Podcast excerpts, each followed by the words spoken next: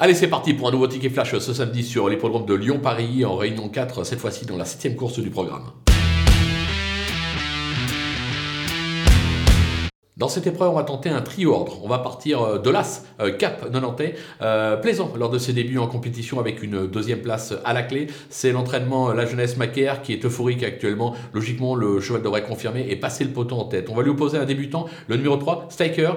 c'est l'entraînement Lenders, en grande forme actuellement, qui connaît une belle réussite avec ses débutants. Le tracé devrait lui plaire. Attention à lui, il est capable même de venir titiller notre favori. Et derrière, on va glisser tous les autres. On va pas prendre de risques en espérant que ce soit une grosse cote qui conclut à troisième place, comme d'habitude.